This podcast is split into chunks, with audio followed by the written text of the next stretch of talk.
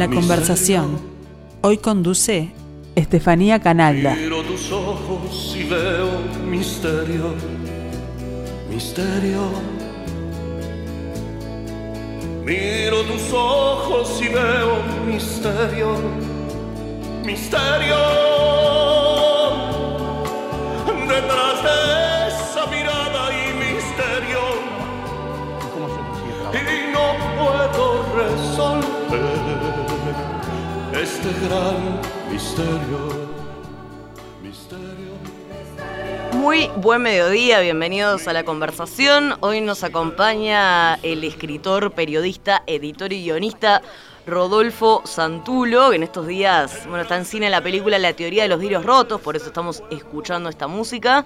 Santulo escribió el guion de esta película junto con el director Diego Fernández Puyol. Y además, dentro de poco sale el nuevo libro de Rodolfo Santulo, una novela histórica de aventuras que se llama Los Cazadores del Rey. Rodolfo, muchas gracias por estar acá. Un placer, muchas gracias. Rodolfo Santulo nació en México DF en 1979, se radicó en Montevideo desde 1984. Fuiste el único de tus hermanos, si no me equivoco, que nació en México y no en Uruguay, pero... Soy, soy el, el- el único mexicano y el más uruguayo de los tres. Al mismo, Claro, al porque mismo ellos que tiempo. pasaron la adolescencia Claro. allá Ellos, en ellos se fueron con 8, y 6 años respectivamente y pasaron 8 años allá. Entonces, en el medio nací yo y de México yo guardo pocos recuerdos. En, en cambio, ellos estuvieron durante, digamos, toda su llegada a la vida adulta, la tuvieron allá.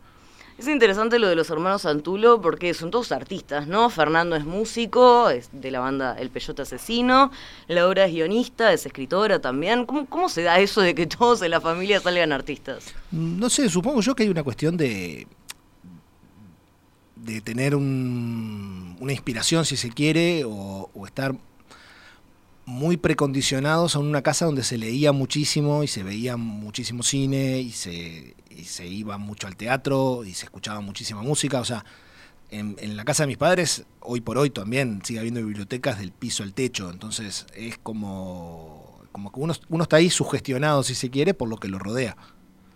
¿Y cómo fue tu, tu adolescencia, tu infancia en términos de lectura? ¿Qué era lo que más te atrapaba? ¿Este tipo de, de novelas de aventura como la que vas a publicar ahora? Bueno, sí, de hecho esta novela es como una suerte de, de, de- de jugar un poco a escribir la novela que yo leía cuando tenía entre, no sé, 7 y 13, por así decir. Durante toda la infancia yo me crié leyendo a Dumas, Salgari, Stevenson, Verne. Y La colección Robin Hood. la colección Robin Hood. De hecho, eh, cuando me dijiste, esto es un libro que podría haber salido de la colección Robin Hood, fue, fue muy emocionante. es que es, es como un poco la- el tipo de literatura de que, que me formó, si se quiere, como lector, ¿no? Salgari particularmente. Yo con Salgari tengo una, una relación de, de amor pleno, que además eh, eh, era un escritor que nunca en su vida salió de Italia y aún así te hacía viajar a todos los lugares que el tipo conocía mirando una enciclopedia y así Sandokan, no sé, la- las novelas del lejano oeste, toda- todas, las, todas las distintas sagas que fue llevando por casi todos los continentes, era una de las lecturas que de niño yo más, más seguía. Y un poco eso fue el juego que se fue dando en la, en, en- en la novela, la idea de querer escribir una novela de aventura juvenil, que luego no salió tan así, sino que salió más este más adulta, capaz, no lo sé, salió Por, la cuota de violencia lo dices. salió demasiado violenta como. Ojo, Salgari era muy violento. Las novelas de Salgari tienen un grado de violencia tremendo. Me parece que también. Sí, hay alguna muerte ahí terrible. Claro. Salgari. Me parece que también hay como una idea de que la literatura juvenil un poco se, se ha vuelto más, eh, más catalogable en literatura juvenil. Y no sé si Salgari era literatura juvenil. La leían los jóvenes, la leían los niños. Pero me parece que Salgari no, no- no escribía pensando voy a escribir para niños o para jóvenes. Él escribía. Y hoy por hoy la literatura juvenil tiene como otras pautas más definidas que justamente muertes violentas quizás no, no estén incluidas dentro de las pautas cuando uno mira el catálogo de literatura juvenil. Eh, vamos a conocer un poco más sobre nuestro entrevistado. Decíamos, es periodista, es escritor, es guionista de historietas y de cine. También es editor de historietas al frente del grupo Velero Fonte. Como editor, eh, por ejemplo, ¿cuál es el título que recordás con más orgullo? Bueno, como editor te diría que hay dos, que son, son los dos títulos que yo creo que fue definir, no tengo un sello de historietas porque si no, no puedo publicar mis historietas, sino tengo un sello de historietas para publicar historietas. Uno fueron las aventuras de Juan el Zorro, la adaptación que hizo Renzo Baira de, los libros de Serafín J. García, que cuando Belerofonte en su primer año de existencia tuvimos la suerte de editar, en, editamos en dos tomos, en la, primer- la primera parte, la adaptación que hizo Renzo, y, ta, y fue fenomenal poder decir esto existe, salía en Guambia, le damos un espacio, le damos una cabida y ahora existe como libro. Y luego fue empezar a editar hasta a Eduardo Masitelli y Enrique Alcatena, una dupla de historietistas argentinos, que son notables, y para el momento que empezamos a editarlos, nos, un montón de sus libros habían quedado eh, solo en italiano, porque ellos, si bien son argentinos, producen para Italia, y fue un momento donde la, la industria editorial argentina también había tenido una debacle, y había mucha obra de esta gente y de otros autores que quedaba solo en el idioma que se publicaban en Europa. Y, ta, ellos habían leído el libro de Juan el Zorro y nos ofrecieron material y fue como, mirá, pero esto es increíble. O sea, dos de los top de Argentina decían nos gustaría editar con ustedes. Entonces, el primer libro que sacamos de ellos se llamó Nugo y los Cuatro y también fue muy temprano, fue en el segundo año de Belerofonte. Entonces fue como un momento de decir, estamos editando muy buen material como editorial de historietas y no el que estamos produciendo nosotros, que un poco era como a lo que uno quedaba condenado. Hacías el sello para poder publicarte y terminaba siendo casi que una edición de autor permanente, por muy profesional que le hicieras. En cambio, poder decir, no, vamos a editar otra gente, fue como lo que yo creo que nos definió como editorial en ese momento. ¿Se vende cómic en Uruguay? Mirá, eh, hoy por hoy, no, Abrax Belerofonte, eh, o por lo menos yo estoy como un 80% retirado de la edición.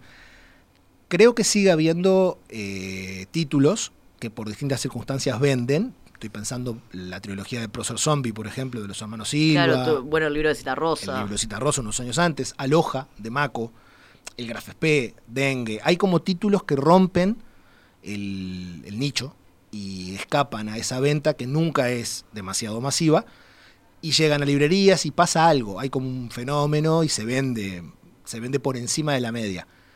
Ahora, es una actividad eh, muy reducida. Es como pensar que podés vivir de la poesía o podés vivir de ensayos. O sea, el, con- el público que consumidor de historieta en Uruguay es reducido, salvo cuando la historieta rompe el nicho y por su propia temática llega un lector este, neutro que no necesita ser lector de historieta, sino que con que sea lector alcanza. Y ahí sí, el libro, no sé, el Citarrosa mencionabas vos, es probablemente el título que más se vendió, por una cuestión de que trataba de Citarrosa también. Tu comienzo como historietista lo tuviste gracias a Smoris, tu primera publicación. El que puso plata Sí. fue, fue Smoris en 1999, ¿verdad? Era Montevideo Ciudad Gris.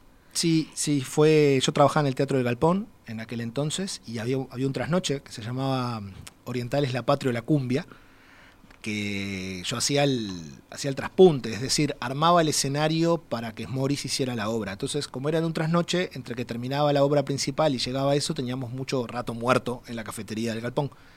Y un día estaba con un amigo discutiendo de personajes y no sé qué, y Morris nos escucha.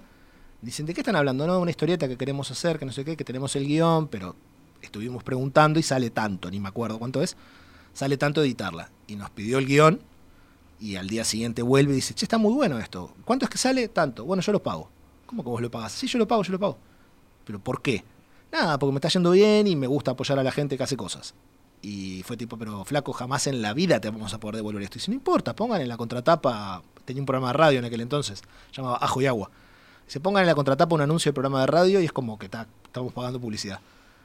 Y, y fue eso, gracias a él que empe- empezamos a publicar y pudimos sacar una revista que no, no salía de, de nuestro propio bolsillo, sino de, de la generosidad inusitada de Jorge Morris.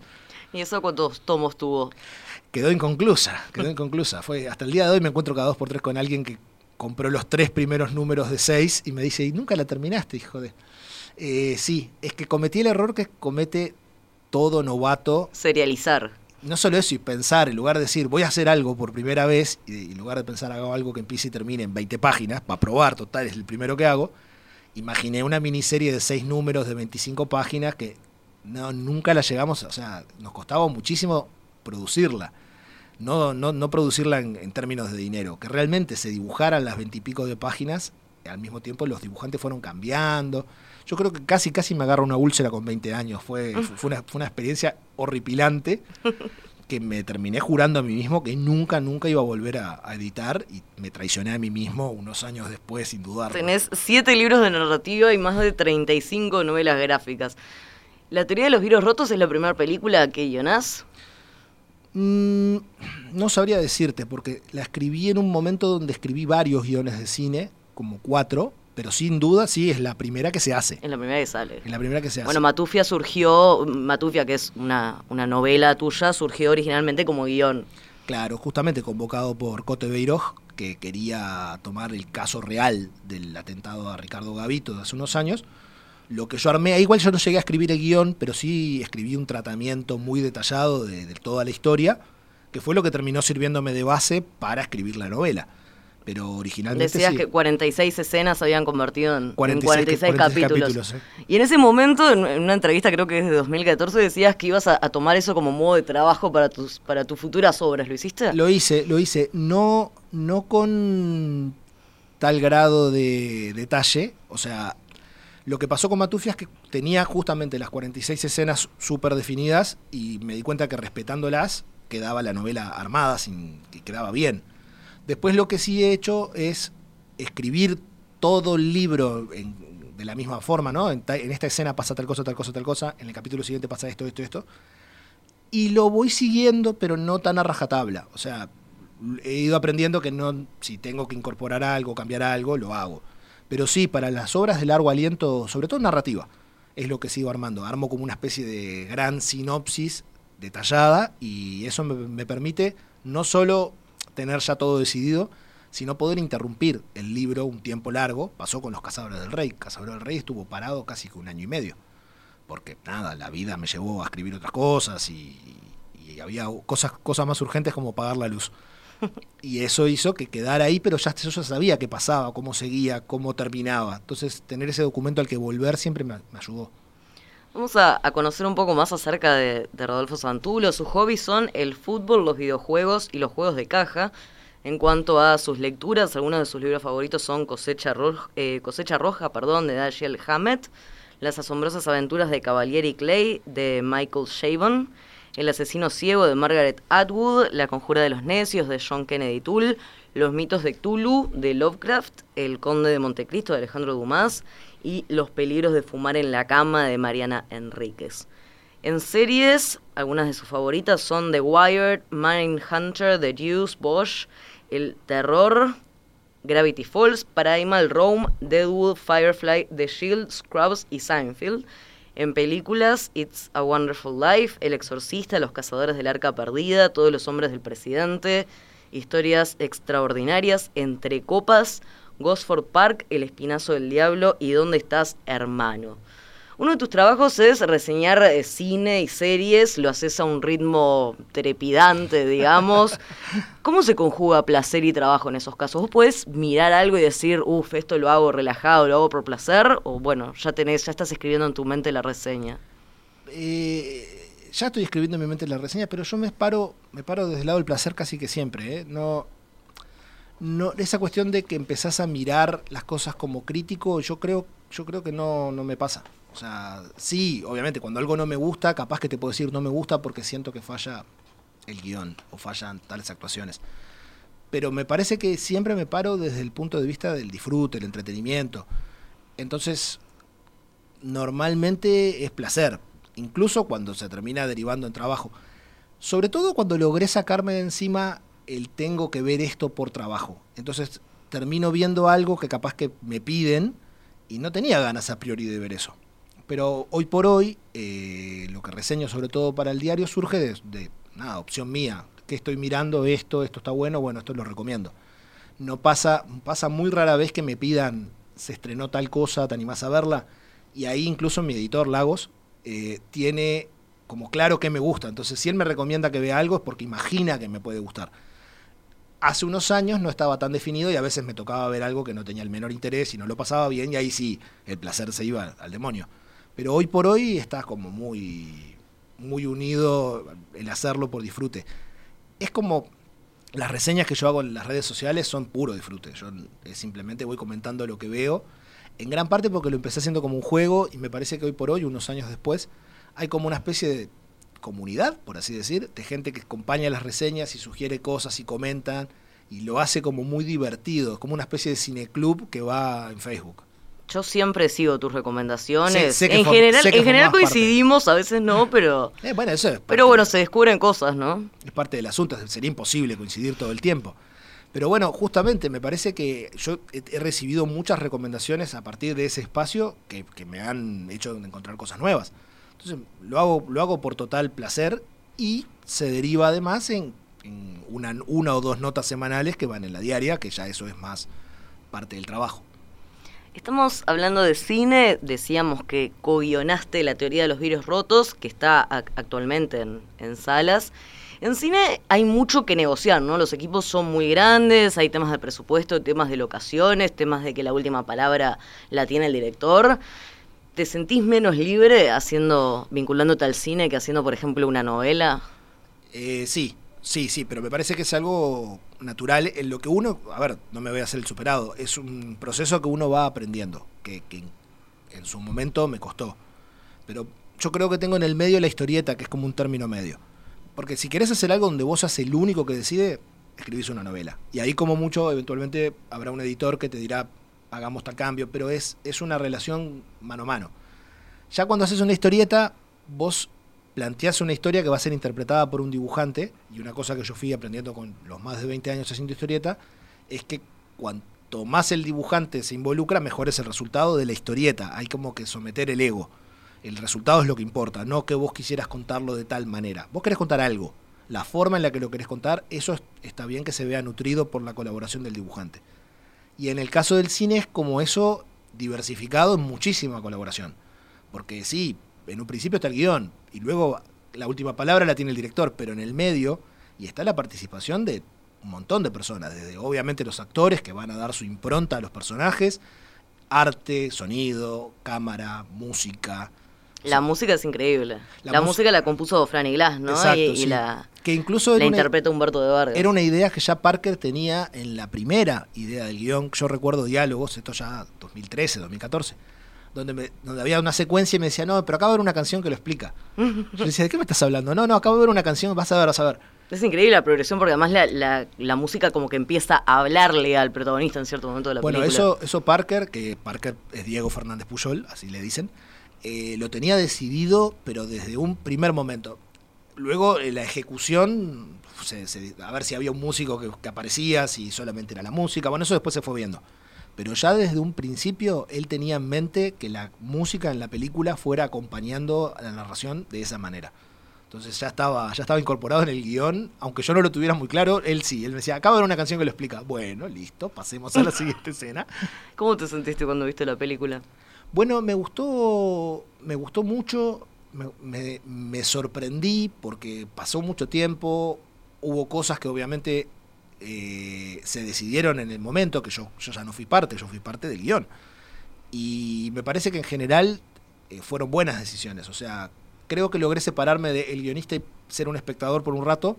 Y el espectador disfrutó mucho la película. Entonces me parece que las decisiones fueron las correctas. Si vos eventualmente como espectador disfrutás de tu propia película, es que el proceso llegó a buen término, me parece.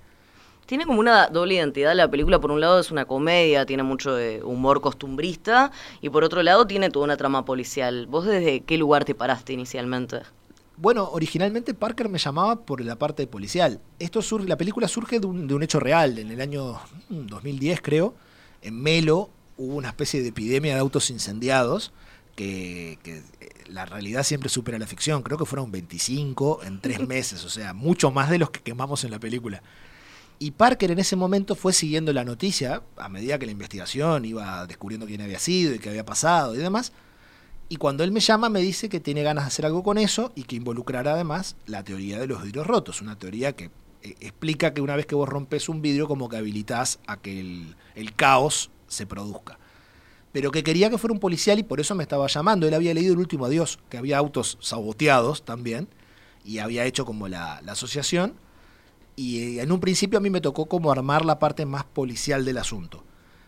Pero yo escribo con mucho humor también. Mm. Entonces fue como natural que la, la impronta fuera humorística Y ya después en el rodaje Parker toma la decisión de que fuera francamente una comedia. No una comedia soterrada, no una comedia dramática, no, no, que fuera una comedia que va desde decisiones este, visuales, como el pelo de Mendizábal, por ejemplo, que es un platinado amarillo espantoso, o la secuencia donde Fancini aparece en la luna, o sea, cosas, cosas que ya son decisiones que, por ejemplo, en el guion la de Fancini en la luna no estaba en la luna, era un- una especie de delirio que tenía el protagonista en un mirador, pero no se especificaba así, estaba la canción, eso seguro. Pero cómo aparece la canción ya se decide cuando la película tiene su identidad definida, que eso ya es parte del proceso. Hablemos un poquito, antes de terminar, de Los Cazadores del Rey, que es tu próximo libro, ya lo mencionamos, es una novela de aventuras que transcurre a fines del siglo XVIII, está basada en, en hechos reales. ¿Cuánto tiene de, de historia real, digamos? y un, ¿qué te gusta? 35%, digamos. la, la historia real es el primer hallazgo paleontológico en Latinoamérica. En 1787, a la orilla del arroyo Luján, en la provincia de Buenos Aires, cuando todavía no había provincia de Buenos Aires ninguna y Luján era un poblado de 70 personas, un fray dominico encuentra unos huesos que no, no corresponden a un animal que él puede identificar, los traslada a Buenos Aires, lo arman como pueden y quedan sorprendidos porque es un animal que nadie reconoce y se los mandan entonces a Madrid, se los mandan al, rey que era, ¿el rey era? Carlos III, creo que sí. El gabinete de historia Exacto, que era el de fundador, de- es- III. era el- eh, eh, acababa de presentar lo que es el abuelo del Museo de Ciencias Naturales. Y lo que pasa es que el rey al recibir estos huesos, eh, encomienda se case un animal de estos vivo para poder este, tenerlo como parte de su museo. Hasta ahí la historia real, porque justamente que, que era imposible, el animal llevaba 10.000 años extinto, era un, poco, era un megaterio, era un poco difícil de cazarlo. Te estás spoileando, ¿no? No, no, no, todo esto usted lo encuentra, todo esto usted lo encuentra en Wikipedia. Lo que yo imagino es esa partida de caza. La partida de caza de un animal incazable, digamos. Es- y te aferraste a este, a este fraile dominico, digamos, para, Claro. para crear un protagonista. A él y, y aparece el virrey, el virrey de Loreto, que era el virrey en aquel entonces, aparece el alcalde de la villa de Luján, o sea, los nombres que tampoco son tantos los nombres que han pasado los doscientos y pico de años de historia, eh, los nombres que todavía estaban ahí en lo que yo pude investigar, los, los, los mantuve. Pero ese Fray Torres era real entonces. Sí, el fray eh, Manuel de Torres es un personaje que incluso tuve mucha suerte porque investigando al respecto, eh, visité a los dominicos que están acá en Camino Maldonado y en las actas de ellos está el descubrimiento, este, mucho más desarrollado de lo que yo había encontrado en, en Wikipedia, obviamente. Y pude ver de primera mano en las actas de los dominicos todo el registro que se hizo en aquel entonces por mm, letra propia de Manuel de Torres y cómo siguió después unos, un par de años la, la investigación de ese animal. Que obviamente no, no había ni siquiera el conocimiento científico para poder de- detallar qué era. No lo logra, o sea, logran decir que los huesos tienen como una antigüedad este, exorbitante. Pero estamos hablando de que no había, no había carbono 14 para saber la antigüedad o no había ninguna, ninguna manera de estudiarlo. Pero aún así este hombre tenía, digamos, la suficiente sensibilidad como para darse cuenta que estaba ante algo raro. Rodolfo Santulo, muchas gracias por acompañarnos. Un placer. Con ustedes nos reencontramos el próximo lunes para seguir conversando de literatura.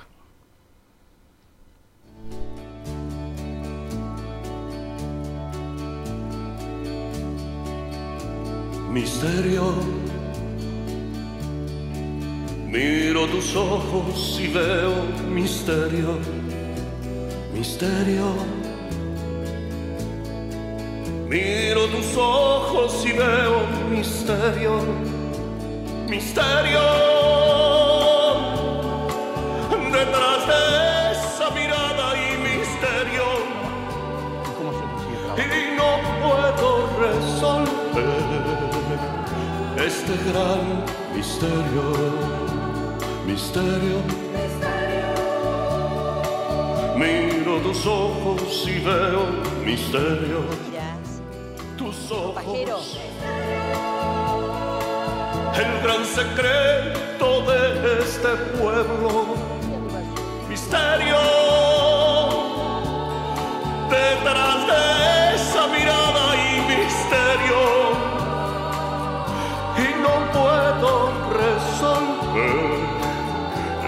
este gran misterio y no puedo resolver este gran misterio.